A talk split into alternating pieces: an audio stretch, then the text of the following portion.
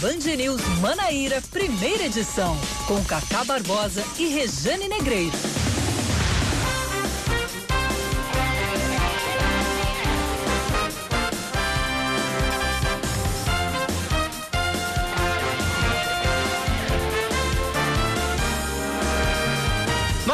Horas 36 minutos em João Pessoa. Eita, menino, 9 horas 36 minutos na Paraíba. Bom dia, bom dia, bom dia. Hoje é terça-feira, é dia 11, 11 de agosto de 2020. Começando mais um Band News Manaíra, primeira edição comigo, Cacá Barbosa, e com ela, sempre ela, Rejane Negreiros. Bom dia, Rejane. Bom dia para você, meu amigo Cacá, e bom dia para vocês, amigos ouvintes. Bom estar com vocês mais um dia começando nessa nave que levanta voo agora às 9h36. Seguimos juntos até às 11 da manhã neste jornal. Então, então vamos, vamos rapidamente, sem demora, aos destaques desta terça-feira, 11 de agosto de 2020. Vamos que vamos. 284 novos casos de Covid-19 são confirmados na Paraíba. Com isso, o número de diagnósticos sobe para 90.366. Destes, 44.155 já se recuperaram. De acordo com o um boletim divulgado ontem pela Secretaria Estadual de Saúde, foram confirmadas mais 23 mortes por causa do coronavírus, sendo seis de fato entre domingo e ontem. O total de leitos agora é de 2023, a ocupação total de leitos, melhor, total de óbitos agora é de 2023 e a ocupação total de leitos de UTI está caindo, Rejane, 44% em todo o estado. Pois é, e começam hoje as inscrições para o processo seletivo simplificado para a contratação temporária de médicos para o Hospital de Emergência e Trauma e senador Humberto Lucena aqui em João Pessoa. O edital exige especialidades em neurocirurgia, cirurgia vascular e cirurgia torácica. É, são 54 vagas. O contrato de trabalho tem validade de 180 dias, pode ser prorrogado por igual período. As inscrições estão sendo feitas pelo site portaldacidadania.br.pb.gov.br. Vou repetir portaldacidadania.pb.gov.br. Até às 11h59 da noite, as inscrições podem ser feitas, isso da próxima segunda-feira, dia 17. Seguindo com mais destaques para você aqui na Band News FM. O, a Romaria da Penha deste ano é adiada devido à pandemia da Covid-19. O evento tradicionalmente marcado para o realizado no quarto domingo de novembro foi remarcado para 12 de dezembro. A mudança no calendário se deve ao segundo turno das eleições municipais, que foram adiadas. Além da mudança da data, este ano a Romaria vai ser realizada como carreata. E a Assembleia Legislativa realiza amanhã uma sessão extraordinária para a eleição do novo primeiro vice-presidente da Casa. O edital do pleito foi publicado ontem no Diário do Poder Legislativo. O cargo está vago por causa da morte do deputado estadual Genival Matias no último dia 19 é, de julho, vítima de um acidente vascular cerebral hemorrágico. É, ele sofreu esse AVC enquanto passeava de jet ski em uma praia de Pernambuco. A Rússia apresenta o registro da primeira vacina contra o coronavírus. O Ministério da Saúde russo aprovou hoje o uso da dose criada por pesquisadores do país menos de dois meses depois do início dos testes em humanos. O presidente Vladimir Putin disse que a filha dele já foi imunizada com a nova vacina. A expectativa é de que a dose comece a ser produzida em massa no mês que vem. Que chegue por aqui. Tomara. Esportes, Rejane. Botafogo confirma a contratação do técnico Rogério Zimmermann, que atuou durante vários anos no Brasil de Pelotas. Bem, o último clube do treinador foi justamente o Chavante, de onde ele foi desligado em julho do ano passado. Zimmermann vem para substituir Mauro Fernandes, que foi demitido depois da eliminação do Belo no Campeonato Paraibano. Ele é o quarto treinador diferente do time na temporada 2020. No último domingo, a equipe foi comandada interinamente por Varley na derrota por 2 a 0 para o Ferroviário na estreia da Série C do Brasileirão. 9:39.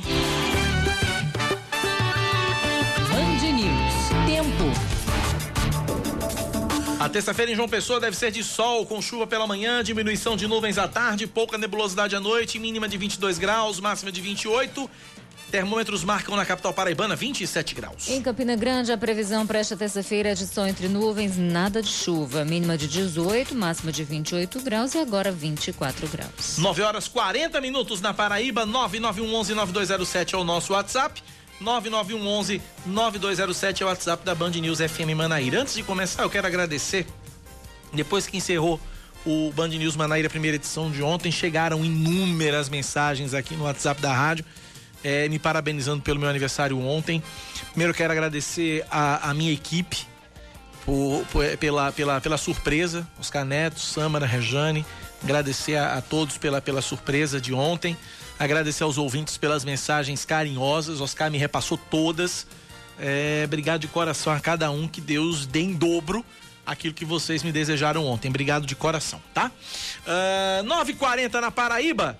Vamos começar falando de Bahia. Porque tem duas decisões, Rejane Negreiros, circulando por aí. Uma que já está até em todos os portais, que o Tribunal de Justiça decidiu, negou o pedido de liminar do, do, do, do presidente da Câmara, Inaldo Andrade, para suspender as eleições. Mas apareceu uma outra decisão dizendo exatamente o contrário. Oscar Neto, que é o nosso jurista, foi atrás e foi saber qual das duas decisões é que tá valendo. Bom dia, Oscar. O que é que tá valendo em Bahia, hein? Cacá, eu não aguento mais. Não, nem eu. Ninguém aguenta mais. A gente tá, tá, falando de coisa séria. Mas é... ninguém aguenta mais mesmo, não. Realmente, realmente. Tá complicado. Tá complicado. Todo dia é uma decisão nova. A gente acordou hoje com a decisão do TJ em negar a eliminada Inaldo Andrade. A gente comentou isso aqui ontem, que Inaldo, mesmo candidato, sem vice ainda é, tentou na justiça pela segunda vez para cancelar as eleições. A liminar foi, foi indeferida, indeferida, foi negada pela, pela justiça. Mas eu fui questionar o, o vereador Adriano Martins. Vocês devem ter visto em alguns portais é, de notícias aqui que há uma possibilidade da intervenção estadual que foi é, aprovada em março pela Câmara. Isso. E pela, José Azevedo não tinha até então se manifestado. Foi aprovada pela Câmara e depois pela Assembleia Legislativa. Exatamente. E esse documento estava nas mãos dele, é um pedido do Tribunal de Contas do Estado. Eu fui perguntar a Adriano Martins se já havia algum burburinho sobre essa situação lá em Bahia.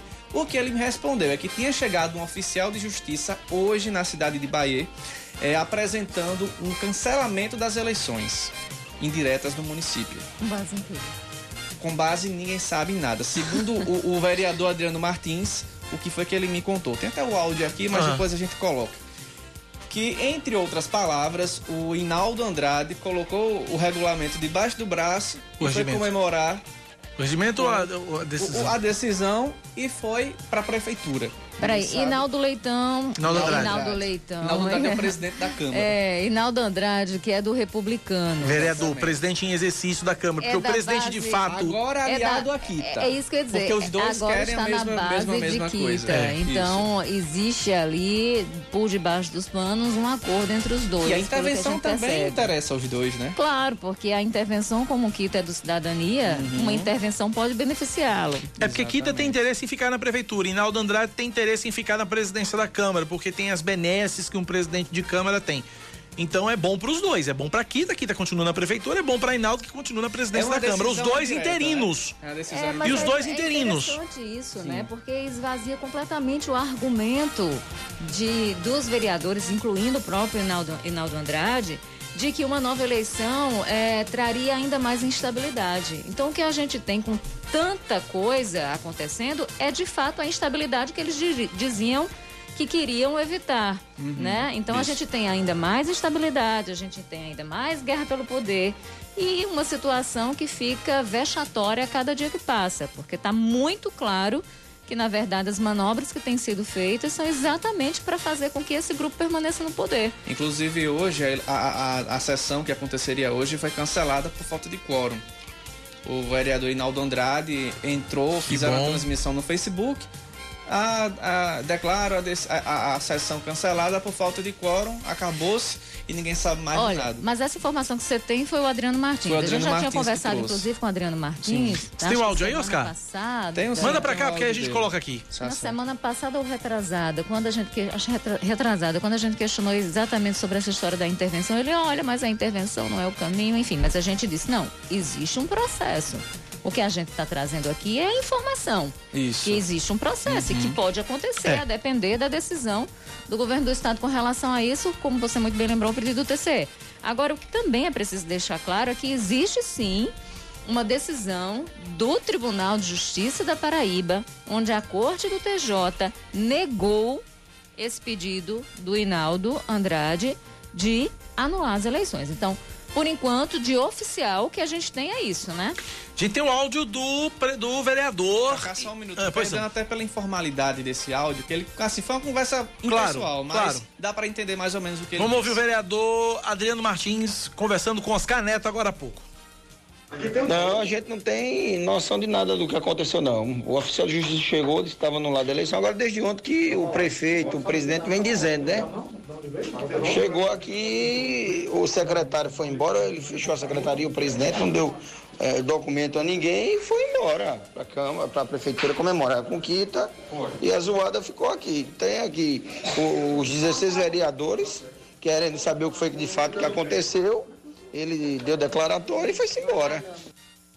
E ninguém sabe o conteúdo dessa decisão. Olha, dia 13 tá batendo a porta. É depois de amanhã. dois Dias, Exatamente. né? Depois de E, amanhã. é, por enquanto o que a gente tem, de fato, de oficial, é de que o pedido do, do Inaldo Andrade Foi foi, negado. rejeitado. Foi rejeitado. Então, Inclusive a decisão, inclusive existe a decisão, já- eu tive acesso já à despacho, decisão, né? o despacho é público.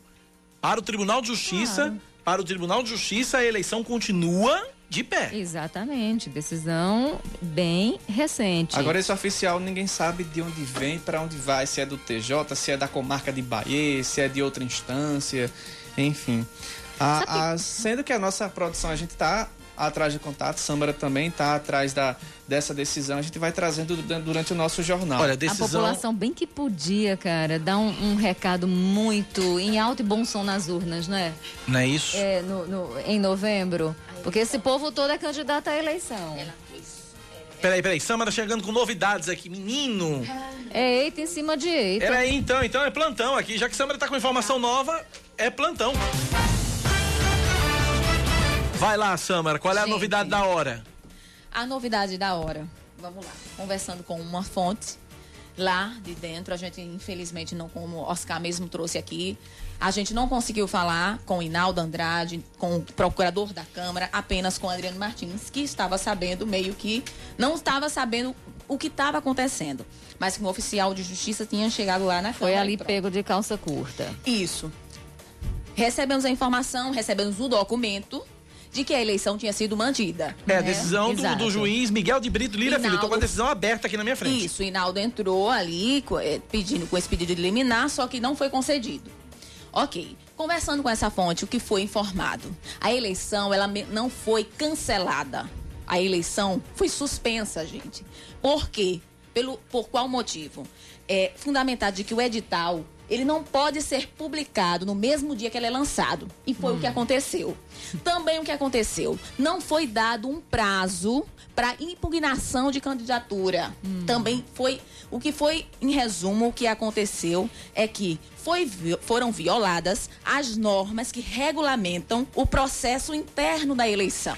Então o que é preciso ser feito? Regulamentar essas irregularidades para que a eleição seja realmente realizada. Trocando em miúdos, trocando em miúdos, o que o Jefferson Quita e o Inaldo Andrade tentam fazer é ganhar tempo. Isso. Só, só e somente só. Mas não tem no que dar nisso. Ou seja, é consertar aquele processo que foi ali, que teve erro, que teve vício, consertou, acabou O, a o eleição. que precisa ser saber é o seguinte: o que precisa saber é o seguinte.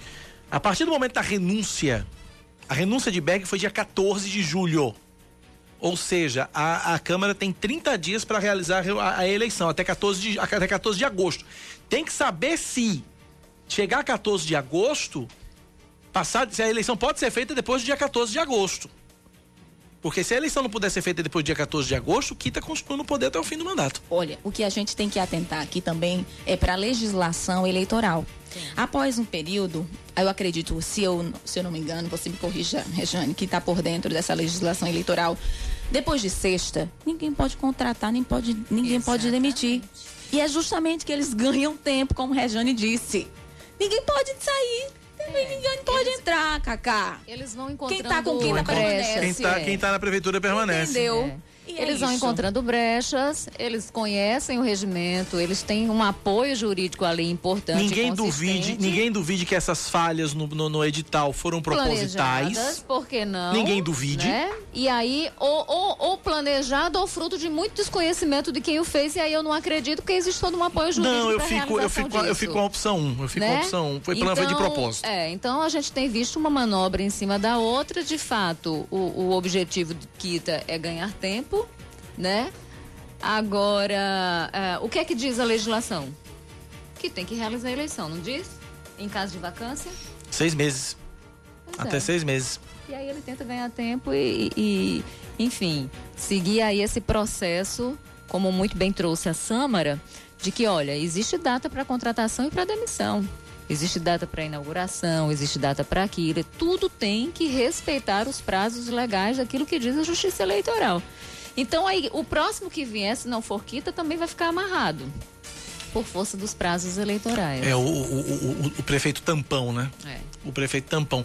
Ou seja, estabilidade mesmo em Bahia, a esperança é que seja somente a partir de 1 de janeiro com o prefeito que foi eleito em novembro. É, e aí que isso sirva também para que a população reflita, né? É. Porque, olha, o que estão fazendo aqui é uma grande bagunça. O que estão fazendo aqui é pegar o interesse da coletividade, é pegar o interesse dos moradores, dos eleitores de Bahia e jogar na lata do lixo. Porque o que está Agora- prevalecendo é o interesse pessoal. Agora, e essa prefeitura de Bahia tem alguma coisa muito boa ali, viu? Deve ter uma coisa muito boa, deve ter um pote de ouro muito grande ali, viu? Mas é óbvio. Que loucura! É, é uma. Eu nunca vi um negócio desse em Você município lembra nenhum. recentemente? Você lembra recentemente do, do daquele escândalo das, das passagens das diárias que o pessoal foi para Gramado, que dizia Santa que, Rita. É, foi em Santa Rita, que dizia que estava foram fazer um curso e estavam lá de ganhando todas as É. diárias, enfim. Então, existe, além disso, você tem um salário que é, é um salário, Um salário bem considerável. Gordo. Você trabalha pouco, porque são poucas as reuniões, né? É, é, é, as sessões. Tem poucas comissões também, o que exige menos ainda desses vereadores. Você tem um orçamento que é gordo. E ainda você tem a possibilidade, no caso do Hinaldo Leitão, ganhar um Hinaldo acréscimo. Ina- tu- Só tô querendo dizer Hinaldo Leitão, do Hinaldo, Hinaldo Andrade. do Hinaldo Andrade, de você ganhar um percentual bem acima do seu salário por presidir a casa. E o Heleno de Bahia, É ele, de sinaliza aqui o seguinte: é a quinta maior arrecadação do Estado. tudo isso entra e aí se ah, existe uma parceria, eu vou chamar de parceria, tá? Que bonito. Se não existe eh, independência entre o legislativo e o executivo, né? Porque é preciso existir harmonia, mas é preciso existir independência também. Se essa independência ela é ferida de morte, se existe a subserviência, aí é um prato cheio para quem não quer trabalhar de forma correta, né? Que negócio? É, Impressionante. vamos aguardando, porque é como eu disse, eita em cima de eita. É eita por cima de eita. Vamos ver se até o dia 13 esse negócio sai. Vamos acompanhar. Até quinta-feira, muita coisa vai acontecer, muita coisa vai passar por debaixo dessa ponte. 9 e 53 na Paraíba, 9 da manhã, 53 minutos. Rejane, você tem informações sobre o desemprego? É isso? É, é interessante, viu, Cacá? Deixa eu só tirar aqui, porque eu tô falando, falando, falando e o negócio tá me tirou a máscara. É. Vamos lá. É, A gente vem falando muito dessa questão que a, a pandemia ela afeta sobremaneira a, a questão da economia, né? Muitos gestores, país afora, demoraram para fazer essa relação, né? Para entender que iria existir um impacto dessa crise sanitária na questão econômica. E quando ela veio, ela veio e veio pesada e a gente sabe que desemprego aumentou. Outro dia a gente trouxe aí a questão do percentual do desemprego que está em torno de 13,3% aqui. Mas o que é interessante é que a gente tem uma crise não só dos empregos formais, a gente tem uma crise também na informalidade. Então, a gente, se a gente compara, por exemplo, é, 2019 com 2020, agora nesse, nesse, nesse segundo período do ano, se a gente faz uma comparação, a gente vai ver que o número de trabalhadores formais no país caiu, mas chama a atenção também que o número de trabalhadores informais caiu. A gente teve isolamento, né, o que facilitou muita gente é, aprendeu, muita gente passou a enxergar o delivery, né? Isso. Mas muitas outras empresas que não conseguiram se adaptar a isso acabaram fechando. E muita gente também acabou ficando de fora dessa questão. Sem falar que, por conta do isolamento, muita gente que vive na informalidade mesmo acabou não tendo como trabalhar. Então, houve uma queda significativa dos empregos formais e houve uma queda significativa também dos empregos informais. Ah, o que a gente observa também é que, por exemplo, aquelas pessoas que trabalham por conta própria, né, é, houve um, um, aumento significativo também das pessoas que trabalham por conta própria com CNPJ e que caiu o número de trabalhadores com carteira assinada. Né? É, e, e, e, e é uma queda bem significativa. Empregador com carteira assinada também caiu, ou seja, a gente teve uma, isso quando o retrato é a formalidade. Quando a gente vai para a informalidade, aí a gente vê que essa tendência acabou também se confirmando. Aquelas pessoas que trabalham por conta própria sem CNPJ, elas é, houve uma redução significativa, uma queda significativa. O mesmo a gente percebe para as pessoas que trabalham sem carteira assinada, ah, para empregadores também sem CNPJ. Né? Então a gente tem aí uma série de retratos do país daqui da Paraíba, do Nordeste nessa pandemia, que mostram que existe sim uma crise fiscal muito grande, né, que é trazida. A gente já vinha de um período muito complicado antes da pandemia, né? A gente já vinha enfrentando ali um, um processo recessivo e agora a pandemia vem e intensifica isso. Então a gente teve a paralisação, por exemplo, da atividade produtiva no país, né? E isso fez com que a nossa economia despencasse, fez com que os nossos, as nossas previsões, que já não eram tão positivas, ficassem ainda mais assustadoras. Então, a gente tem também uma taxa de desemprego que aumenta, o desemprego que passa de 12% para 13,3%, né? Então, hoje, o, que segura, o que segura basicamente a economia também é a, são os funcionários, os servidores públicos, que continuam ali recebendo seus salários periodicamente, mas a gente tem uma crise e uma crise que leva ao desequilíbrio fiscal. Então, esse é o tema do nosso bate-papo, a partir de agora, inclusive, com o professor é, Nelson Rosas, Nelson Rosas que está aqui com a gente. Professor, seja bem-vindo, bom dia. Bom dia, Rejane, bom dia, Cacá, bom dia, ouvintes. Eu trago aqui, professor, eu trouxe algumas, alguma, alguns dados, por exemplo, a questão do, do, do desemprego, que aumenta, que passa de 12% para 13,3%. E a gente nem está levando em conta os desalentados, porque eles também estão nas, na casa dos milhões aqui no país. Agora, o que chama a atenção é que os dados mostram que houve queda na formalidade, mas que houve também queda na informalidade. Ou seja, a situação ela é ainda mais delicada do que se previa, não é isso, professor? É, agora, esse, esse aumento do desemprego não deve assustar muito, não, tá? Porque é uma questão estatística. É, o desemprego é um, é, é, um, é um conceito que cada país trata como ele quer. E no nosso caso, nosso IBGE, é, ele calcula a taxa de desemprego dele segundo determinada metodologia. E segundo essa metodologia, só é desempregado quem procura emprego. Se o indivíduo não tem trabalho, mas não procura emprego, ele não é considerado desempregado que vai, que vai acontecer de tragédia nesse momento? É que essa taxa de desemprego vai aumentar. Porque, no momento, os desempregados são os que procuram emprego. E há muita gente, que são chamados de desalentados, uh, que são pessoas que são desempregadas, mas não procuram emprego porque não tem mais esperança de encontrar emprego.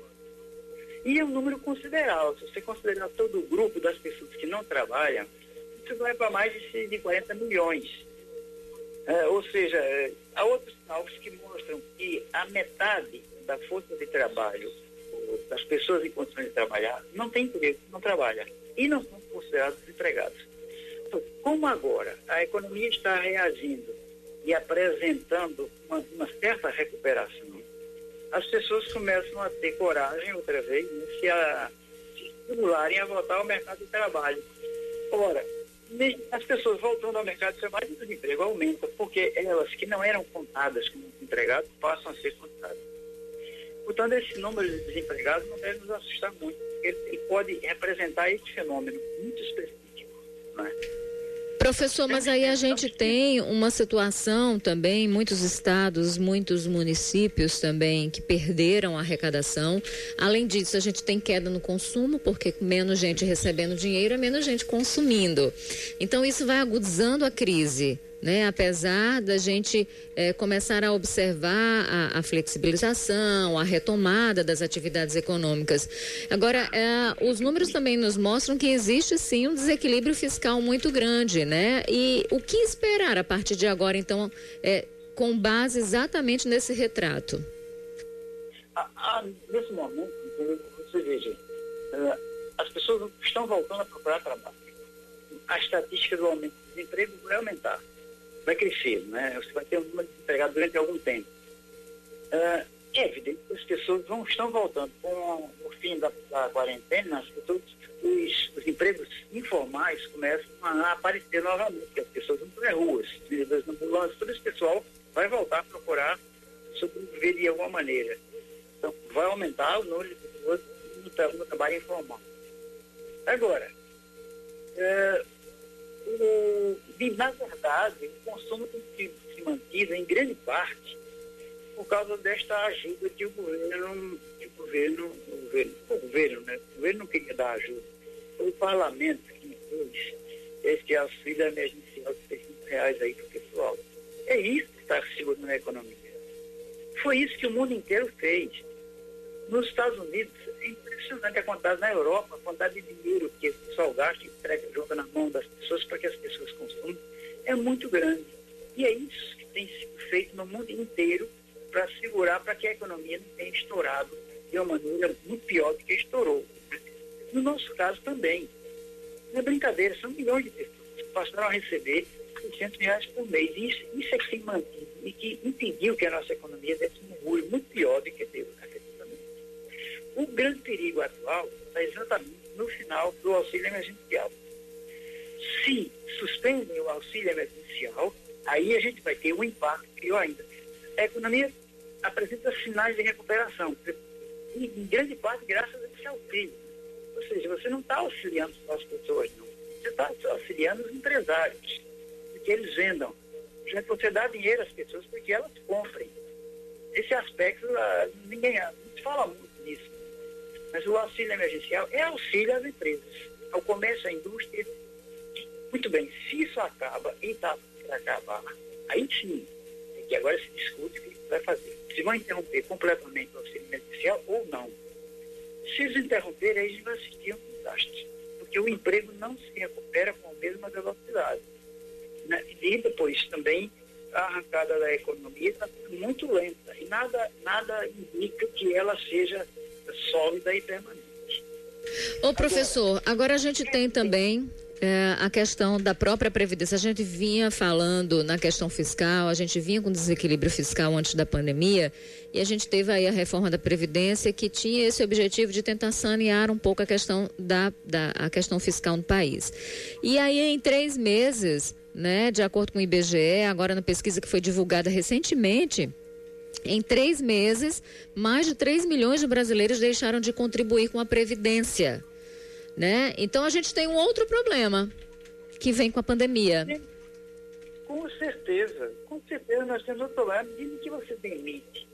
E que o pessoal vai caindo na, cai na informalidade para sobreviver, né?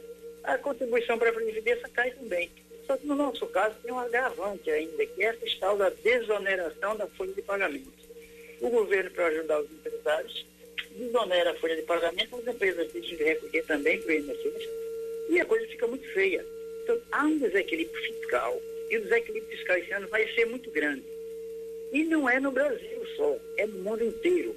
Todo o mundo está entrando num profundo desequilíbrio fiscal. Isso, pelo, no mundo inteiro, isso é preferível à destruição das pessoas né, que morrem de fome e da própria economia que não tem.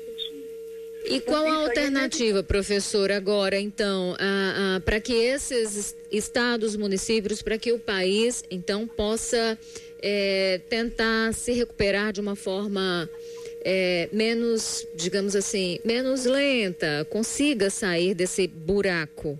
Né? Existem alternativas? Quais seriam? É, o senhor enxerga a reforma tributária que está sendo apresentada agora e discutida é, em Brasília como uma saída viável do ponto de vista fiscal?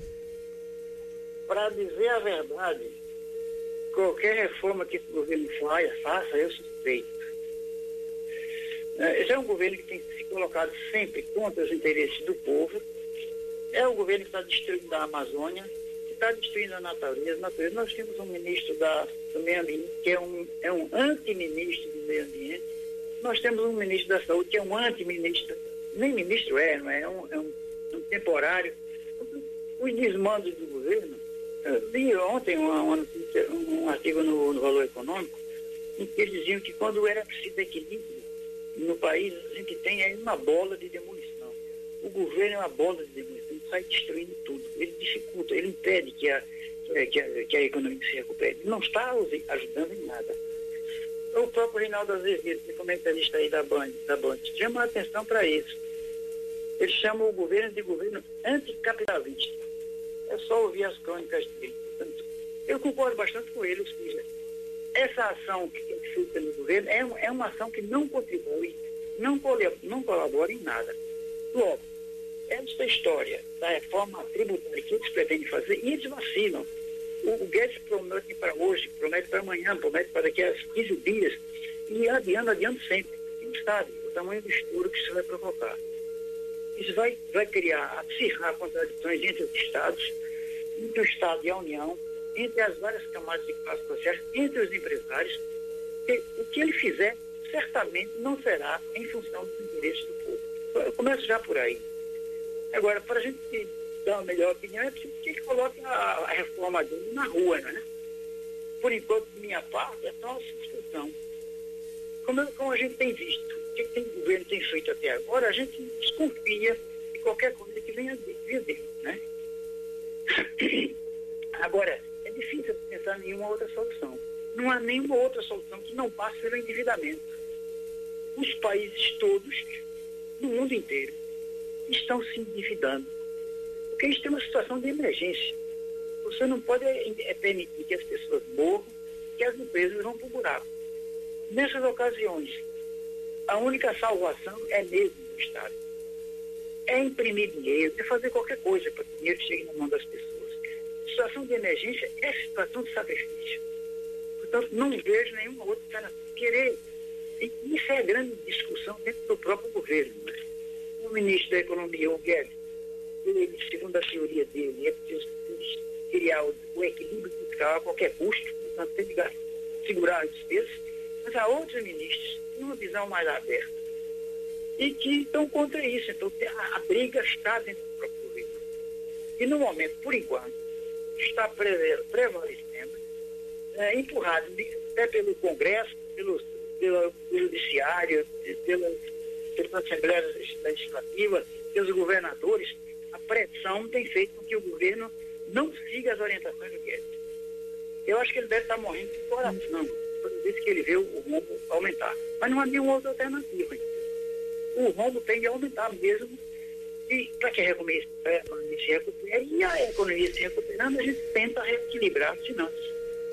Eu não quero dizer que seja útil, seja bom, que seja uma coisa boa, a gente só de foguete para comemorar o rombo do orçamento.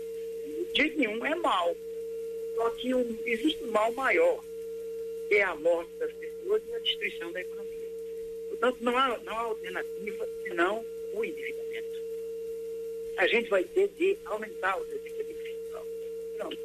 Infelizmente, essa é a realidade não só brasileira, okay, mas mundial. Isso é no mundo todo. Tá aí, Rejane. Infelizmente, essa é a notícia que eu tenho para lhe dar. Ok.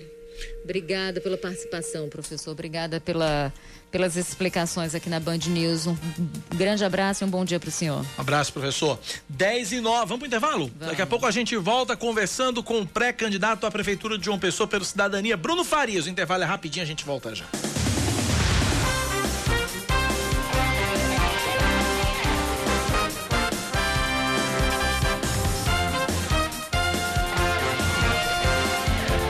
10 horas, 12 minutos, a gente está de volta trazendo outros destaques aqui para você.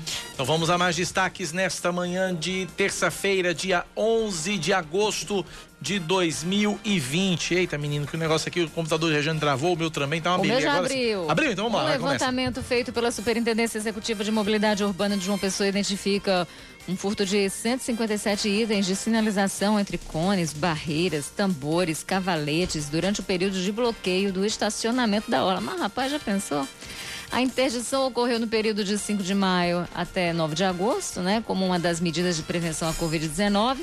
Para os bloqueios nas avenidas Cabo Branco, Almirante Tamandaré, João Maurício e Arthur Monteiro de Paiva, foram distribuídos 682 cones, 77 barreiras, 7 tambores e 25 cavaletes. Ao término da operação, no último domingo, foi verificado um furto de 144 cones, duas barreiras, dois tambores e nove cavaletes. Meu Deus do céu.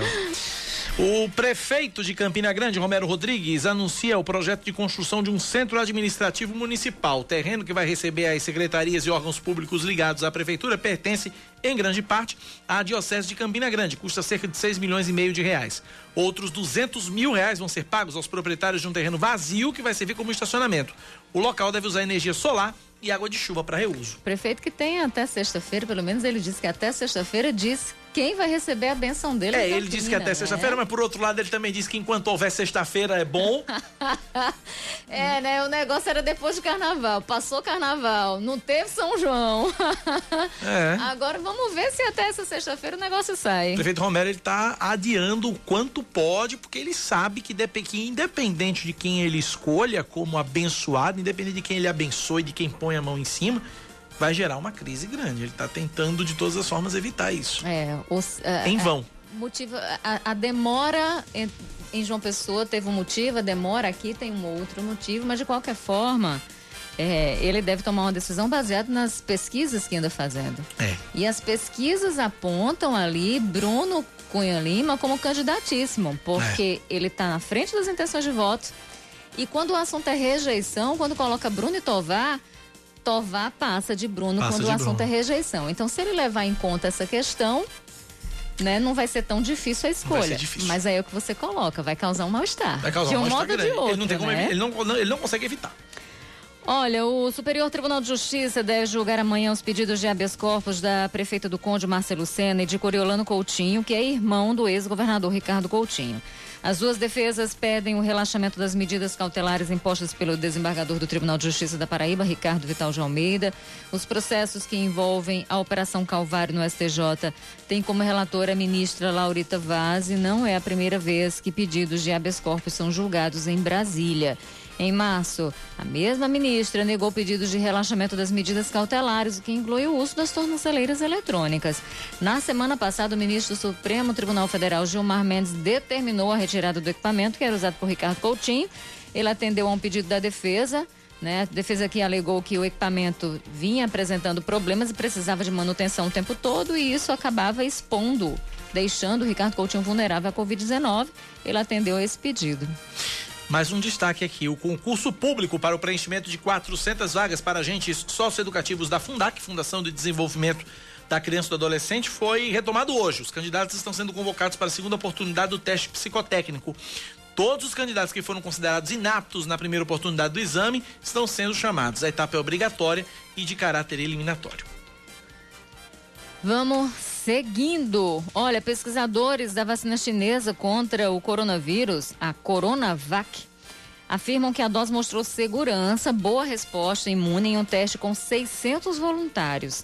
De acordo com o estudo, as reações foram leves, sendo que a mais comum foi dor no local da injeção. A terceira e última fase de testes está sendo realizada aqui no Brasil em parceria com o Instituto Butantan, vai até outubro, com a participação de 9 mil profissionais da área de saúde. A expectativa é que a produção da vacina seja iniciada ainda este ano. Então a gente já tem duas alternativas, né? Você sabe, Rejane, eu vou fazer uma confidência aqui. Apesar de Apesar do meu tamanho não ser um tamanhão grande, apesar dos 42 anos nas costas, eu morro de medo de injeção. É mesmo? Morro de medo de injeção, morro de medo de agulha. Mas pense Você que eu vou. Medo de dentista? Mas pense, morro. Mas pense que eu vou para tomar essa vacina contra o coronavírus. Pense que eu vou com gosto, meu amigo. Eu, meu medo vai eu mando meu medo, boto meu medo no armário nesse dia. Eu digo, meu filho, bote aqui, vai, bota logo duas. Bote aqui que eu quero aglomerar. É, bote aqui que eu quero aglomerar. Pelo amor de Deus, tá louco. Pode ser russa, pode ser chinesa, pode ser japonesa, pode vir de Marte. Vem o que vier, o importante é vir, né? O importante é vir. Comprovando é, cientificamente é eficácia. Isso. Provando que é eficaz, meu amigo, pode vir de Marte essa vacina, eu tomo na hora. Vamos falar de quê? Esportes agora, é? Yes. Muito bem, mas olha, para evitar exatamente isso aqui, ó, mais dois integrantes da delegação do Imperatriz do Maranhão testam positivo para o coronavírus antes da volta para casa. Com isso, o número de infectados só para 14. Domingo, os resultados dos exames apontaram que 12 pessoas, sendo pelo menos nove jogadores, estavam com a Covid-19. Isso fez com que o jogo contra o 13, pela abertura da Série C do Brasileirão, fosse adiado pela CBF. Agora 10 e 17.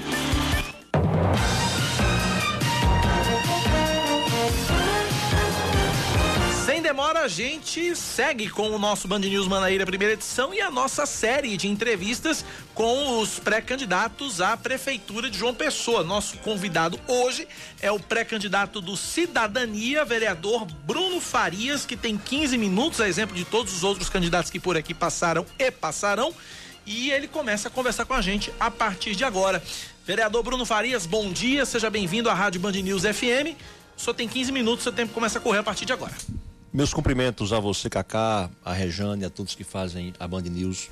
Dizer de minha alegria em poder estar mais uma vez dialogando sobre a cidade de João Pessoa, falando sobre as minhas impressões e, sobretudo, apresentando ações, projetos, programas que nós entendemos absolutamente necessários para fazer com que João Pessoa possa vencer os imensos desafios e as grandes complexidades que rodeiam a nossa cidade. Bom, quem está acompanhando essa série de entrevistas desde o começo já sabe qual é a minha primeira pergunta. Por que Bruno Farias quer ser prefeito de João Pessoa? Porque temos projeto para a cidade de João Pessoa. Porque sabemos que nós temos inúmeras deficiências, inúmeras falhas, e é preciso que João Pessoa possa apontar o seu olhar para o futuro. Nós não estamos brincando de fazer política. Nós entendemos que João Pessoa passa por inúmeras deficiências, sobretudo no que tange a indicadores socioeconômicos. Para se ter uma ideia, João Pessoa é o segundo pior PIB entre as nove capitais nordestinas. Nós temos a quinta menor renda per capita entre as capitais nordestinas. Nós temos a quarta maior taxa de analfabetismo entre as capitais nordestinas. Nós temos o quarto menor índice de DH entre as capitais nordestinas, de tal forma que isso não é fruto de desígnios da natureza ou da fatalidade histórica. Isso é fruto da má gestão, da má política, da falta de planejamento. E é preciso que de uma vez por todas nós possamos dar um salto, projetar a nossa cidade para o futuro e dar mais dignidade e cidadania aos pessoenses. E como é que o senhor pretende fazer isso, caso seja eleito, né? Quais são os projetos nesse sentido? Ah, e primeiro, o senhor sai mesmo candidato? Porque até agora o Cidadania tem conversado com vários partidos, pelo que a gente sabe, né? A questão da aliança com o PV miou, tá claro, mas existem outros partidos, a gente tem falado aqui em PP, a gente tem falado aqui em MDB, né? Então é preciso primeiro vencer essa barreira. É, como vencer e vencida essa barreira, como é que o senhor pretende implementar? É, que projetos, então, para fazer esse salto? Nós temos, nós temos um partido plural, democrático, que se reúne de maneira periódica. E há cerca de três semanas nós tivemos uma reunião virtual, com a participação de 65 companheiros, um número muito significativo entre membros do diretório, da executiva municipal, integrantes dos movimentos sociais, filiados e simpatizantes do Cidadania. E nessa reunião, 90% dos filiados defenderam a tese da candidatura própria sem é evidente fechar as portas para entendimentos com forças políticas que dialoguem com o projeto liderado pelo governador João Azevedo, que tenham sintonia, portanto, com os valores e princípios de nossa legenda. Os outros 10% entenderam que a primeira opção seria a formatação de alianças justamente com essas forças e caso não houvesse possibilidade dessas alianças serem formadas, que nós apostássemos na candidatura própria. E 100% do partido, de maneira unida e coesa, delegou ao governador João Azevedo, que é o nosso grande líder, a missão de conduzir o cidadania nas eleições da capital em 2020. Então, qualquer que seja o caminho escolhido pelo, pelo governador João Azevedo, nós estaremos ao seu lado, unidos, coesos, sem qualquer tipo de defecção ou fissura. Mas o fato é que as bases partidárias, em sua imensa maioria, 90% delas assim se manifestaram, defendem a candidatura própria. E nós temos dois nomes postos: o meu nome e o nome do valoroso meu amigo, vereador Léo Bezerra, que foi inclusive o parlamentar mais votado nas últimas eleições aqui na capital para a Câmara de Vereadores. Então nós temos essas opções. Eu, particularmente, defendo a tese da candidatura própria. Todos sabem disso, porque, repito. Seria acredito... uma forma de fortalecer a cidadania, vez que a cidadania ganhou um governo. Não apenas para fortalecer a cidadania, mas em respeito ao povo de João Pessoa. Em razão de todo esse quadro deficitário a que fiz menção logo no início de minha apresentação, a debilidade econômica de nossa cidade, que tem hoje o pior parque industrial desde a década de 80. E repito, isso não é por fatalidade histórica nem por desígnio da natureza. Isso é por má gestão, má política, falta de planejamento. E para isso, Rejane, nós temos alguns eixos que nós queremos implementar na cidade de João Pessoa com um plano de governo. O primeiro deles, desenvolvimento econômico sustentável com inclusão social. O segundo deles, solução efetiva, adequada e contemporânea para a mobilidade urbana. O terceiro deles, modernização e complementação de serviços estruturais básicos em nossa cidade, sobretudo nos bairros periféricos, porque João Pessoa tem algo interessante. João Pessoa, nos últimos 20 anos, deixou de ser uma cidade pequena para ser uma cidade de porte médio com grandes complexidades. Nós experimentamos apenas abaixo de Aracaju a maior explosão demográfica das últimas décadas. Para você ter uma ideia, de 2000 a 2016, João Pessoa cresceu algo em torno de 208 mil pessoas. Recife, que tem o dobro de nossa população, cresceu 209 mil.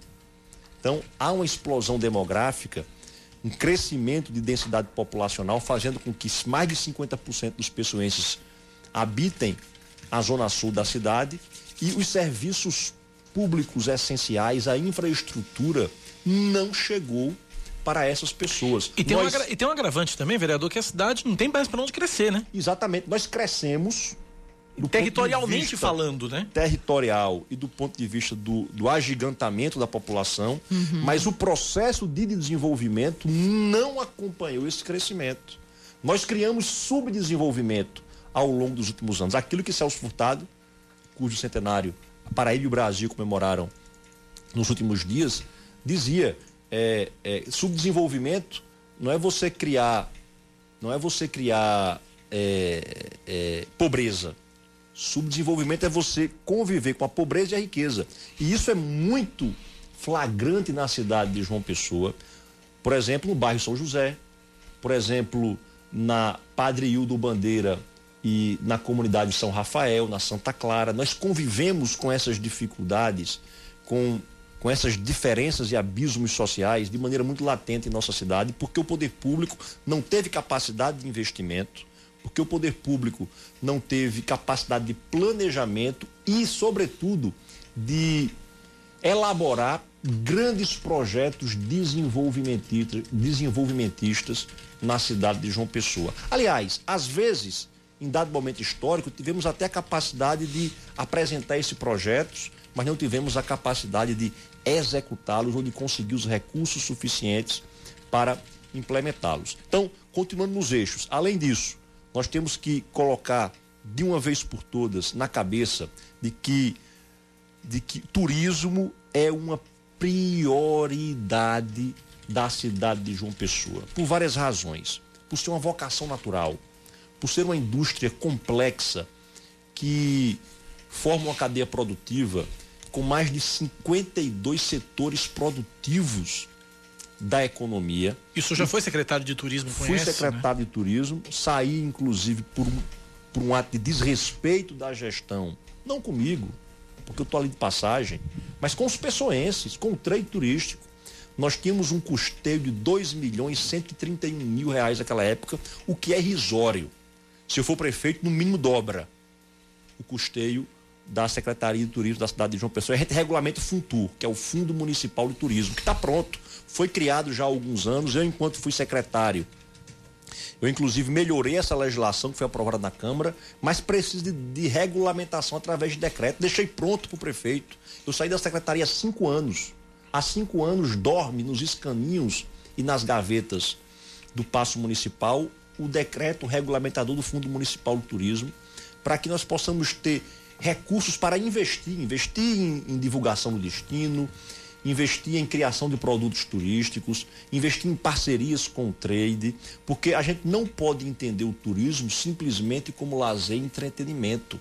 É uma válvula de desenvolvimento econômico sustentável que a gente tem que se apossar na cidade de João Pessoa, porque isso faz crescer o PIB, isso faz crescer a renda per capita na cidade de João Pessoa, isso atrai indústrias, isso atrai empresas de tecnologia, como ocorreu na cidade de Recife. Por que a gente não, não trazer para João Pessoa, sabe, o, o, exemplo bem sucedido do centro histórico de, de Recife, que praticamente fez daquela região uma incubadora de startups. Esse é o futuro. É assim que João Pessoa vai se projetar e a gente não pode mais, em definitivo, abrir mão disso. Além disso, é preciso que a gente cuide, é, Rejane e Cacá, daquilo que, que são as nossas riquezas naturais, de nossas praias, dos manguezais, dos rios, praticamente os grandes rios de João Pessoa estão assoreados e poluídos. O Rio Sanhauá, que é o berço da cidade, é o berço, é onde João Pessoa nasceu. Imagine um projeto e custa 80 milhões de reais.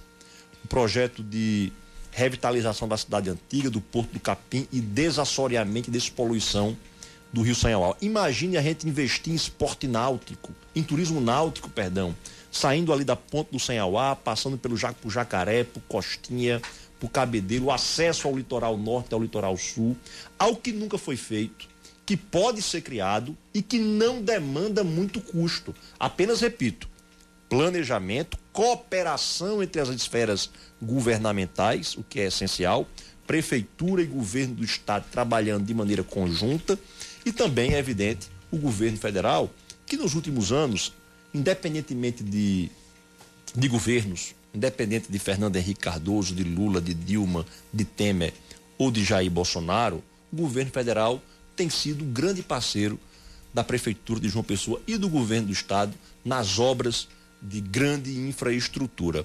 E um outro eixo que eu julgo importantíssimo é a modernização da máquina pública com implementação de governança digital, com cortes de gastos, com racionalização de despesas, sobretudo tirando excessos de mordomias. Hoje nós temos um orçamento de 2 bilhões e meio em números redondos. A metade disso, 1 bilhão 250, vem de transferências governamentais do governo federal, operações de crédito e assim por diante. A outra metade é de recursos próprios. Desses recursos próprios, apenas 5% praticamente é de investimento. E 95% de folha de pessoal. O que demonstra que a cidade ela não consegue racionalizar a sua máquina. Só para um, trazer um dado. Tá? Só, só, só, precisa alertar que só tem menos de três minutos de entrevista. Só, só para trazer um dado né, de comparação entre João Pessoa e Recife, por exemplo. Nós temos em João Pessoa, que é uma cidade menor, com serviços públicos não tão abrangentes e não tão eficazes, nós gastamos em João Pessoa apenas com cargos de primeiro escalão, 387 mil reais por mês. Em Recife, esse mesmo gasto com cargos de primeiro escalão está estimado na, na, no, no, valor de 232 mil reais. São 150 mil reais de diferença de uma cidade para outra, com Recife, uma cidade com o dobro de pessoas esse seria problemas muito mais complexos. Esse seria seu primeiro ato enquanto prefeito, cortar esses gastos extras, cortar essas mordomias a que o senhor se refere? Só tem mais dois minutos de, de entrevista. Aqui Seriam das primeiras ações de nossa atividade político-administrativa, caso o povo de João Pessoa e Deus nos permitam assumir os destinos dos pessoenses a partir de 1 de janeiro de 2021. Racionalização da máquina, transparência, democratização nas decisões. Isso é fundamental porque aproxima o cidadão do serviço público e cria nele um sentimento de pertença que hoje não existe. Rejane, um minuto e meio dá tempo de Bruno responder uma última pergunta sua. Relação à questão ambiental, eu volto para o início porque o senhor falou exatamente desse crescimento. A gente tem procurado crescer para cima porque falta horizonte, né? Assim, horizontalmente a gente acabou se expandindo demais, mas a gente percebe que existem áreas de muitas invasões, né? Isso leva ao assoreamento de muitos rios, como o senhor falou, e me parece que essa é uma questão que é muito complicada para se mexer, porque isso se reflete em voto. E eu quero saber, nesse sentido, o que, é que o senhor faria se eleito. Um minuto para responder político que seguia simplesmente pelo voto, sobretudo na condição de gestor, ele está sendo alheio e indiferente aos problemas da cidade. Existem medidas que são impopulares, Regiane, mas que devem ser tomadas, mesmo que amargas, para o bem das pessoas. Eu vou trazer um exemplo muito claro. Ocorrido esse ano, no estado da Paraíba, na cidade de João Pessoa e no Brasil. Qual o gestor que queria o fechamento de atividades comerciais? Mas as circunstâncias impuseram o fechamento durante determinado período para que a gente não pudesse viver o que outros estados e cidades estão vivendo, que é o colapso na rede pública de saúde. Na Paraíba não houve um paraibano que procurando serviços médicos não encontrou dignidade no atendimento e na prestação da assistência devida. Então, às vezes, as medidas amargas, elas são necessárias, embora haja um custo político muito grande nisso, administrativamente a cidade agradece. E nós agradecemos, o tempo esgotou neste exato momento, agradecemos ao pré-candidato Bruno Farias, do, Progresso, do Partido é, Cidadania. Cidadania. É muito partido, gente. Oh, meu Deus, seu pinha de letrinha triste. Mas agradecer ao vereador Bruno Farias do Cidadania, pré-candidato à Prefeitura de João Pessoa, pela presença aqui na Band News FM. Amanhã a gente entrevista Edilma Freire, pré-candidata do PV à Prefeitura de João Pessoa. Intervalo rapidinho, a gente volta já já, 10h34.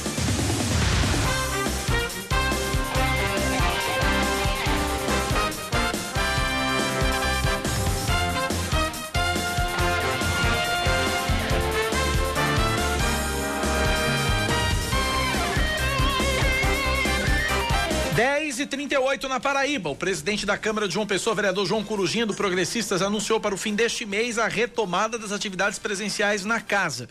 De acordo com o parlamentar, a mesa diretora está se reunindo com a equipe médica da Câmara para discutir a melhor forma de voltar às atividades presenciais. Também está sendo analisado um protocolo para garantir a segurança de vereadores, funcionários e frequentadores da casa, com a utilização de equipamentos de segurança e procedimentos de higienização. Seguindo com mais destaques, os estudantes, servidores técnico-administrativos e professores da Universidade Federal da Paraíba devem atualizar o cadastro para participar da eleição da escolha do novo reitor e vice. A votação online está marcada para o dia 26 de agosto, das 7 da manhã às 10 da noite. O pleito vai ser em turno único e três chapas estão na disputa. E olha, uma médica investigada pelo Ministério Público por supostamente receber o pagamento de plantões sem dar expediente. O caso foi registrado no Hospital Estevão Marim, em Coremas é, que fica aqui no sertão da Paraíba, hospital que recebe pacientes com Covid-19, mesmo sem ser uma unidade de referência. A médica disse que o valor era repassado a outros profissionais. De acordo com o MP, nas folhas de ponto da médica, há de forma bastante inusitada declaração manuscrita assinada por ela, informando sobre o não comparecimento aos plantões e a sua substituição por outros médicos. A Secretaria Estadual de Saúde instaurou uma sindicância para apurar o caso. Ainda no Sertão, só que em Pombal, o prefeito, doutor Vericinho, do MDB, também virou alvo de investigação do Ministério Público por suspeita de sobrepreço na compra de máscaras e de álcool em gel. De acordo com a denúncia, os produtos podem ter sido adquiridos por preço cerca de 200% acima do, acima do mercado. A reclamação foi entregue ao MP por seis vereadores. Eles argumentam que a prefeitura de Bahia, por exemplo, olha a referência, viu? Comprou álcool gel de meio litro a dois centavos o frasco, enquanto que a prefeitura de Pombal comprou o mesmo produto no mesmo período e ao mesmo fornecedor por onze reais a unidade.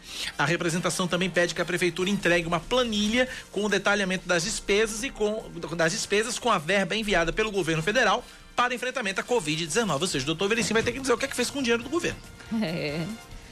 Olha, o estado do Paraná está em negociação com o governo russo para a produção de doses da vacina aqui no Brasil. De acordo com o presidente do Instituto de Tecnologia do Paraná, Jorge Calado, no fim de junho houve uma reunião entre o governo do Paraná e o embaixador da Rússia aqui no Brasil para discutir uma cooperação técnica que colocaria toda a estrutura e técnicos do Instituto de Tecnologia do Paraná à disposição. O Instituto atua em parceria com a Fundação Oswaldo Cruz e o Instituto de Biologia Molecular do Paraná na produção de testes moleculares para diagnóstico do Covid-19. Futebol, árbitro gaúcho Anderson Daronco vai apitar a primeira partida da grande final do Campeonato Paraibano. O jogo entre Campinense e 13 está marcado para amanhã, quatro da tarde, no Estádio Amigão, em Campina Grande. A volta deve ser no sábado, no mesmo local, no mesmo horário, comando de campo do Galo da Borborema. Se houver empate no placar agregado, a decisão vai para os pênaltis. 10 da manhã, 41 minutos na Paraíba, 10 10 e 41 é hora dele. Esportes com Yuri Queiroga. Na coluna de ontem a gente falou sobre o momento que o Botafogo atravessa, tanto dentro quanto principalmente fora de campo, e as duas coisas andam de mãos dadas. A gente falou como o Botafogo está sofrendo nesse momento, depois de uma eliminação de Paraibano, de Copa do Nordeste, de um mau começo de Série C do Brasileirão. Mas agora o assunto é diferente. A gente fala a respeito de uma coisa que não pode ser passada em branco, que é o início do Campeonato Brasileiro com problemas envolvendo testes de coronavírus em algumas equipes. E um dos jogos afetados foi 13 e Imperatriz na abertura da Série C no domingo passado. Ao todo, considerando os testes que foram feitos depois, já no aeroporto aqui da região metropolitana de João Pessoa, na volta da delegação do Imperatriz para o Maranhão, são 14 membros da delegação que foram diagnosticados com o coronavírus. Depois desse episódio, episódio e do adiamento de Goiás e São Paulo pela Série A do Brasileirão, foi anunciada uma mudança no protocolo por parte da CBF em relação aos exames, aos testes de PCR, de sorologia que vão ser pedidos aos jogadores e aos membros de comissão técnica.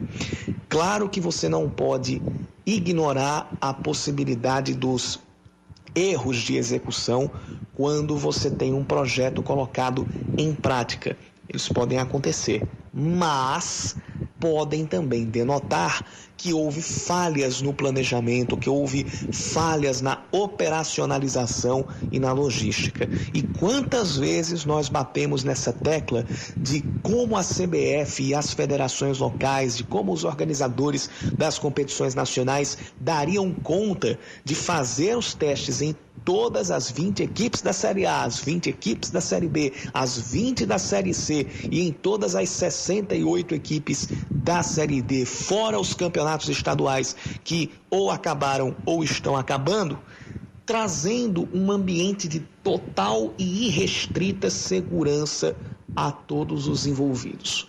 Participar de jogos sem público pode eximir os torcedores isso se eles não tiverem nenhum tipo de contato mesmo. Não somente os estádios ficarem fechados. Mas e os jogadores? E o pessoal diretamente envolvido no futebol? Fica como? Essas partidas, os protocolos que foram feitos, eles são para garantir a segurança de todos ou são simplesmente para que se haja um subterfúgio para que as partidas sejam realizadas, para que não haja mais atrasos nas competições? Correu-se um risco e ainda se continua correndo, porque não é o fato de adiar uma partida por causa de jogadores que pegaram o coronavírus que vai deixá-los todos seguros. Agora você tem que torcer para que o tratamento nestes jogadores que foram infectados dê certo, que eles não apresentem nenhum tipo de reação mais grave, que eles tenham depois condições de voltar a jogar em alto nível e que estes novos protocolos, essas mudanças que vão ser feitas pela CBF, elas agora deem certo não deveriam acontecer. O ideal era que o protocolo já tivesse dado certo desde o início, porque assim como outras searas, assim como, por exemplo, as políticas públicas para o combate ao coronavírus e para flexibilizar o isolamento social, nada, nada, absolutamente nada pode dar errado. Nenhum passo em falso pode ser dado. Todos nós estamos vulneráveis e qualquer erro pode não apenas significar uma nova paralisação, mas significar o risco de alguém perder a vida ou ter complicações severas por causa do coronavírus. Vamos ver depois dessa primeira rodada, com pelo menos dois episódios bastante negativos em relação aos exames, não é o fato deles terem dado negativo, mas é a demora, o atraso na entrega dos resultados, a incerteza em relação à realização dos jogos, se agora a logística para tal pode ser otimizada.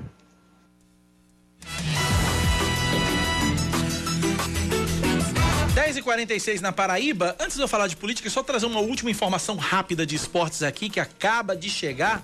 É que depois da contratação do técnico Rogério Zimmermann, o Botafogo da Paraíba anunciou seu novo vice-presidente de futebol. Trata-se de Nelson Lira. Nelson Lira está de volta ao Botafogo no lugar de Ariano Vanderlei na vice-presidência de futebol. Nelson Lira, você sabe, foi presidente do Botafogo, foi o responsável uh, pela, pela, pela, pela, pela virada, pela guinada no Botafogo em 2013, quando o, o clube saiu da fila do, de títulos e de quebra faturou a Série D do Campeonato Brasileiro. É, o Nelson Lira ele chega ao Botafogo com a missão de tentar apaziguar o clima e a crise é, vivida na maravilha do contorno com o fraco desempenho do time em campo e resol... e aí racha de ver, né? Hã? É, o racha no elenco, a questão do racha do elenco, pois é. Então tá aí, portanto, a novidade, além do novo técnico, Rogério Zimmermann, o novo vice-presidente de futebol é Nelson Lira, o empresário Nelson Lira. 10 da manhã, 47 minutos na Paraíba. A gente fala agora um pouco de política, porque o deputado estadual do MDB, Júlio, é, Ranieri Paulino, deputado estadual do MDB, Ranieri Paulino, tirou ontem licença da Assembleia Legislativa e abriu vaga para Júlio Roberto, que já tomou posse.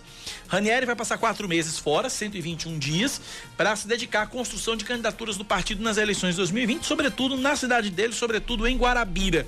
Tanto Ranieri quanto o pai estão entre os possíveis candidatos a prefeito eh, da cidade do Brejo. Eh, Júlio Roberto é filho do ex-deputado estadual Márcio Roberto e da atual vice-prefeita de São Bento, Joséilma Rezende, mais conhecida como Melada. Como o quê? Melada, é isso mesmo? O caso Ranieri Paulino seja candidato a prefeito nas eleições em Guarabira e ganha a disputa, Júlio Roberto assume a cadeira em definitivo em 2021. Então tá aí, Rejane. É expectativa aí, portanto, cada vez mais. E, é, em Guarabira, o, no, a, o funil em Guarabira, o funil do MDB em Guarabira vai se diminuindo, vai apertando e tá entre Ranieri ou Roberto, pai e filho. É melada mesmo? Tá bom. Então, Rejane Negreiros, Guarabira, ou é Ranieri, ou é Roberto, ou é o pai, ou é o filho. É. Exatamente, estão todos nesse espírito, né? É, é, agora é interessante, né? Porque isso aponta para outras outras possibilidades de alianças em outros lugares, incluindo João Pessoa, por que não? Uhum. A gente ouviu agora, falava agora com o, o, o Bruno Farias. Bruno Farias, né? Ele como pré-candidato, mas ele até disse aqui, olha, tem meu nome e tem o de Léo, não Léo tem nada fechado. Não tem absolutamente nada fechado, né? E o, o, o, o que vai ser decisivo para o Cidadania fechar um nome aqui é, é, é 2022. É né? Eu tenho dito que 2020 passa por 2022. Então, tudo que está sendo feito agora está sendo feito com base lá, né? Não existe ponta solta na política, viu, Cacá? Não, não tem. Não tem movimento isolado, não. Quando eles, eles são muito raros, né? Quando eles surgem, eles são frutos de algum arroba apaixonado ou da inexperiência, mas nesse caso é planejamento, nesse caso é pavimentação, pavimentação com olhar lançado para 2022. Então, muitas alianças de agora, elas podem representar exatamente apoio mais tarde. Sabe aquela coisa de, de, de, de apoio trocado? Você me apoia agora que eu te apoio depois. Então, uma essa experiência que a gente está vendo entre MDB e cidadania, a ponto de fazer Ranieri Paulino largar é, é presença Assembleia da, Legislativa. Não só a Assembleia, largou inclusive, deixou ele, ele de primeiro largou a, a, liderança, a liderança da oposição. Primeiro largou a liderança da oposição. E agora se afasta, né? Porque encontra um terreno muito frutífero lá em Guarabira, visto que, inclusive, o principal grupo é, é, que era libera, liderado pelo Zenobio, o principal grupo ali de oposição, que era liderado por Zenabo Toscano, que estava ali na, na, na prefeitura de Guarabira, né, acabou sofrendo essa perda grande com a morte de Zenóbio, Zenóbio. Né? Então ele encontra um terreno muito frutífero, frutífero e essa E parceria... o prefeito atual de Guarabira, Marcos Diogo, pelo que me contaram, parece que ele não está fazendo, não está satisfazendo muita gente lá não. Pois é, é isso que eu estou dizendo. Então, o Miriam Toscano não está muito feliz com ele não. né? Então, sendo sendo Ranieri ou sendo Roberto, está em casa. Está em casa. Das duas uma, né, que no final dá na mesma coisa. Mas, de fato, essa parceria entre MDB e Cidadania lá aponta para outras parcerias entre esses dois partidos no Estado, incluindo João Pessoa. Incluindo Por que não, né? Aguardemos o Aguardemos, que pois. por aí. Lembrando que é, nesse, nas eleições de 2018 a, a, a, foi uma coligação entre MDB e, P, e o PL. E essa coligação elegeu, fez dois deputados, fez Ranieri Paulino e fez Caio Roberto com Jules suplente. Jules agora já assumindo a vaga de Ranieri Paulino. Em 2017, Júlio Roberto chegou a assumir uma cadeira na Assembleia Legislativa ao lado do ex-deputado Antônio Mineral. Foi quando, em 2016, Ginaldinho Vanderlei e Zé Aldemir foram eleitos prefeitos de Patos e Cajazeiras, respectivamente. Aí subiram o, o, o Antônio Mineral e subiram, subiu o Antônio Mineral e, Júlio, e Júlio Roberto. Uh, por causa do alinhamento político estabelecido recentemente entre Ranieri e o governador João Azevedo, a tendência é que Júlio também siga o mesmo caminho e reforce a bancada governista na Assembleia Legislativa. Cacá, e não se engane, com todas essas, essas amarrações, o próprio Cidadania e o próprio governador João Azevedo ele vai se fortalecendo, né? Inclusive, em entrevista que deu a, a, a meu nome dele, Júlio, em entrevista que deu agora recentemente a, a uma emissora daqui do estado, na verdade ao portal, ao portal do Heron Cid. Mais PB. Mais PB. Abraço, disse, Heron, Heron nos ouve. Ele disse o seguinte: essa sintonia com o MDB, com cidadania, está muito boa. Né? Então, de repente, ela pode render outros frutos terreno está sendo semeado. Sendo semeado. 10h53 na Paraíba, vamos para Santa Rita. Samara Gonçalves está acompanhando neste momento uma live do prefeito de Santa Rita, Emerson Panta. Samara, o que é que o prefeito da tua cidade está dizendo aí? Cacá, é o seguinte, Rejane. Ele, é, como vocês sabem, Santa Rita está classificada como bandeira laranja. Santa Rita, Bahia, né? Isso. É, é, essas duas cidades estão ainda classificadas como bandeira da, é laranja. Aquela, é aquela classificação do governo do estado. Isso. O segundo maior risco aí de contágio pelo coronavírus. É, pior só a vermelha, que aí é... Isso, uhum. isso. Então, o prefeito pretende pedir uma reclassificação das, hum. da bandeira da cidade. Baseado Por, em quê? O que, que ele está alegando? Ele está alegando que é, a taxa de mortalidade que é inferior ainda a outras cidades que já estão com a cidade amarela, a exemplo da cidade de Guarabira. Atualmente, Santa Rita tem 136 mortes e mais de 2.600 casos confirmados de coronavírus. Então, alegando com base nisso, dizendo que está tomando todas as medidas necessárias é, para que haja essa retomada, para que haja essa reabertura do comércio, assim como acontece em João Pessoa e outras cidades da Grande João Pessoa, exemplo de Cabedelo, ele pede que a cidade seja reclassificada. A bandeira da cidade seja reclassificada, ou seja, passe para a bandeira amarela. Já que atende todos os requisitos, segundo ele, para que esteja nessa classificação. Na verdade, eu acredito que o prefeito ele quer reabrir oficialmente. Uhum. Porque isso já Extraoficialmente isso já acontece, já né? funciona, né? Isso. Todos os, a maioria dos comércios. Atenção, um relato de uma santa ritense. Do Santa Ritense. Moradora de Santa Rita. É Vai verdade. Lá. Então a maioria das lojas, né, dos restaurantes já estão abertos. Então Cacá. não tem fiscalização, né? Não há. Porque pelo que não não há fiscalização porque o prefeito já entende que o momento seria de reabertura, né? Não tomou, não tinha tomado uma atitude ainda. Agora ele está se pronunciando porque é, eu acredito que seja esteja sendo muito pressionado. Panta é, entregou para Deus, essa Santa, é a verdade. É, Santa Rita que tem 2.616 casos a preço de hoje, né? Agora é, Panta entregou é, para Deus ali. Mas aí é complicado, porque aí é um gestor desrespeitando um decreto. Existe um decreto. Ele, agora ele vai tomar essas medidas é, judiciais, eu acredito. Na verdade, ele vai pedir uma. Ele vai, vai entrar pedir, com vai esse pedido. Vai entrar né? com pedido, né? Mas se for necessário, eu acredito que ele também vai, vai entrar com ações judiciais para que haja essa reclassificação. Agora, se João Pessoa que concentra, Reabriu, que né? estava ali concentrando a grande maioria, né? De a maioria mortes maciça, e casos? exatamente. Por que Reabriu, flexibilizou, por que, que a Santa decisão Rita, não se não. estende a grande João Pessoa? Pois é. Assim, academias, assim, ele diz que não tá. Para ele, isso deve reabrir realmente oficialmente. Mas as academias também, pelo menos aqui eu, eu, eu mais já está funcionando, sim. É fácil o que eu digo, mas não faço o que eu faço. Apesar- É, é a, é a retórica, é uma, a prática já está sendo outra, mas já aí. está sendo outra. Eu acredito que ele não tenha ah, é, feito como o Vitor Hugo, Rejane, que disse que determinou mesmo, passou, né, e disse, eu vou abrir, O pronto. fim é a força. Mas o Ministério Público vem e, É. e, e tem, e intervém. Pois é, mas aí já a gente precisa lembrar também que existe, inclusive, decisão do Supremo Tribunal Federal Em relação a dizendo isso. que, olha, os gestores, os prefeitos têm autonomia para tomar a decisão, né? Aí vem o Ministério Público e diz, não, tem autonomia, vírgula, porque tem que observar os casos e tal. E tal. É, Patos, fosse- por exemplo, o, o interino lá, o Ivanes Lacerda, toda semana queria abrir o comércio, mas não combinava com o não Ministério deixava. Vocês se Público. né? É. Não Aí, tendo em vista esse impasse, Vitor Hugo entrou com um pedido, né, com uma E ação. abriu. num- não, mas foi num, eu acredito que foi no STJ, no, no Supremo. Ele pediu, mas foi negado. Foi, perdeu, perdeu. disse que teria que ser seguida a bandeira classificada pelo governo do estado. Pois é, aí você tem várias decisões diferentes e uma instabilidade filha da mãe, né? Panta então vai para Panta então vai para diplomacia, vai pedir ao governo do pedir? estado eu e não acredito que é a me...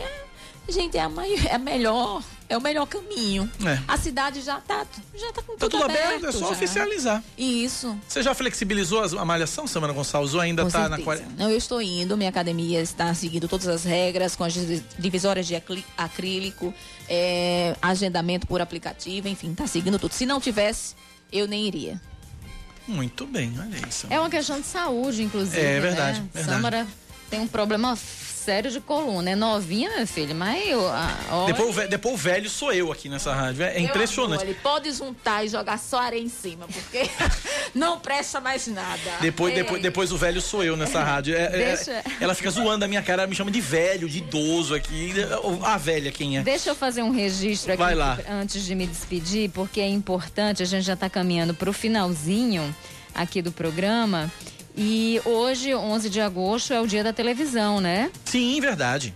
E a, a, associa- a Academia Paraibana de Ciência da Administração está fazendo uma série de homenagens né, este ano pelo Dia da Televisão e distribuindo certificados de reconhecimento ao mérito pelo trabalho prestado né, é, nas emissoras aqui da, da- nos veículos de comunicação. Inclusive, ano do passado eu estado. recebi pelo Paraíba Urgente. É, e aí, este ano, é, na terceira edição do evento, a gente recebe mais uma vez esse, esse reconhecimento do mérito, esse certificado pela Academia Paraibana de Ciência da Administração, é, que renova e certifica esse reconhecimento de mérito, né? A TV Manaíra pelo Dia da Televisão, fazendo com destac- destacado elogio aos comentários de ordem político-governamental expressos pela jornalista Rejane Negreiros dentro do programa Primeiro Plano. Olha que bacana. E aí eu fiquei super feliz e muito honrada com, com esta homenagem. Muito obrigada ao presidente Mário Tourinho,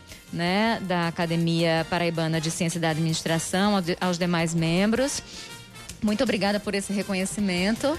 É a segunda vez que a gente é lembrado e a gente fica muito feliz. Verdade, ano passado eu recebi pelo Paraíba Urgente, esse ano você recebe pelo primeiro plano. Em Parabéns, 2000 Rejane. Em 2018, a primeira edição do prêmio, nós fomos lembrados também e a gente fica muito feliz. Muito bom.